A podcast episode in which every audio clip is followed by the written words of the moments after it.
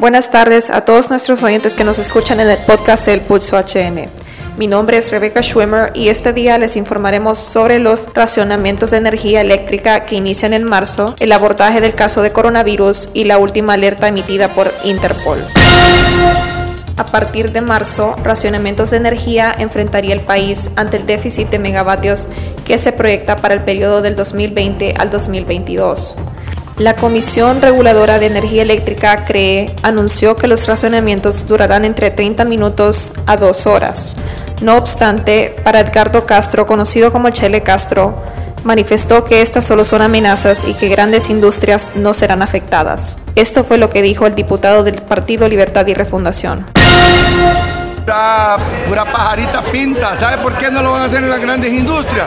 Porque ellos mismos saben que ellos pierden y ellos tratan de generar un caos o tratan de generar crisis, como cuando decían, eh, viene la chula, viene la chula, y al final no viene.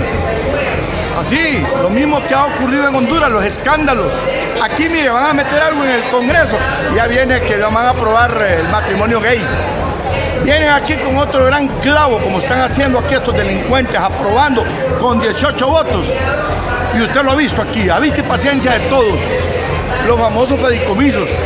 ¿A quién, ¿A quién favorecen los fedicomisos? En una empresa privada honesta y en un gobierno honesto, realmente los fedicomisos son importantes. Luego de ser remitida al Instituto Nacional Cardiopulmonar, conocido como el Hospital del Tórax, la hondureña que viajó a Taiwán presentó supuestos síntomas del coronavirus.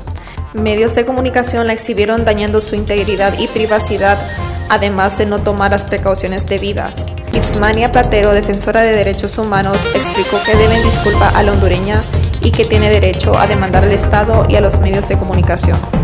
Esto fue lo que dijo. No es triste realmente haber pasado una situación como la que ella eh, experimentó el día de ayer. Creo que todos los medios de comunicación eh, le deben es suficiente a veces por el impacto y el, choque que, nervioso que esto presenta. Cuando uno llega de repente a su patria, cuando ha pasado diferentes eh, transbordos de avión después de venir de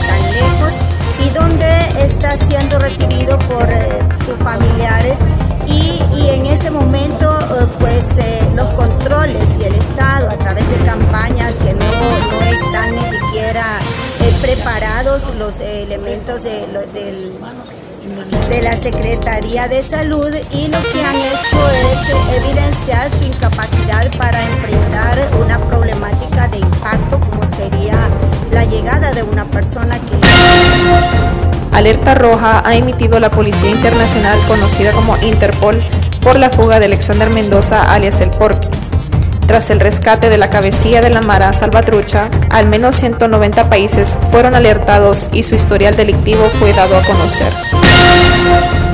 Y en noticias internacionales, la Fiscalía General de Justicia de México identificó a dos posibles responsables de la desaparición y asesinato de Fátima, una niña de 7 años que fue hallada el 15 de febrero muerta en una bolsa de plástico. El asesinato de Fátima ha causado conmoción y según videos vecinos la llevaron a una casa donde fue abusada sexualmente, golpeada y encontrada con signos de tortura. Esto fue el resumen de actualidad del Pulso HN. Soy Rebecca Schwimmer y puede ingresar a su navegador y visitarnos en la página elpulso.hn y en las redes sociales búsquenos como Pulso HN. Hasta la próxima.